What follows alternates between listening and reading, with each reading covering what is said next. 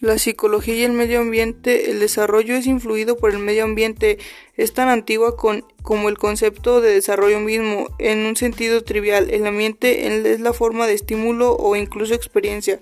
Ha sido la base de la psicología de sus inicios.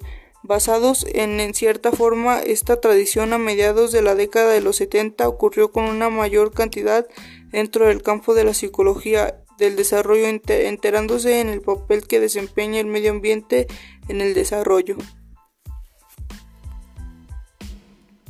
El nicho de desarrollo.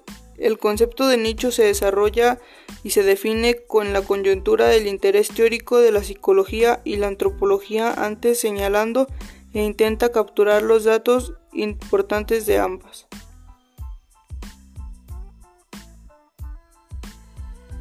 Costumbres de cuidado infantil. Las costumbres son consecuencias conductuales practicadas por los miembros de la comunidad de tal modo que se incorporan a la cultura sin necesidad de racionalizarlas individualmente y de transmitirlas en esta forma consistente.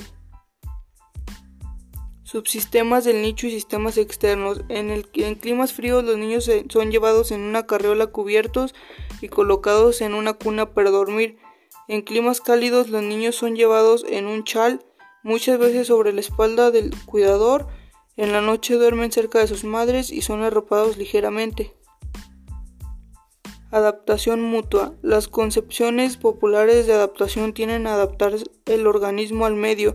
Los biólogos evolutivos encontraron la relación más problemática. Las mismas reciprocidad ocurre en el nicho del desarrollo. Ciertamente los niños se adaptan a su medio. Eso es la base de la literatura interesada en los efectos del niño mediante el desarrollo. Nicho de desarrollo.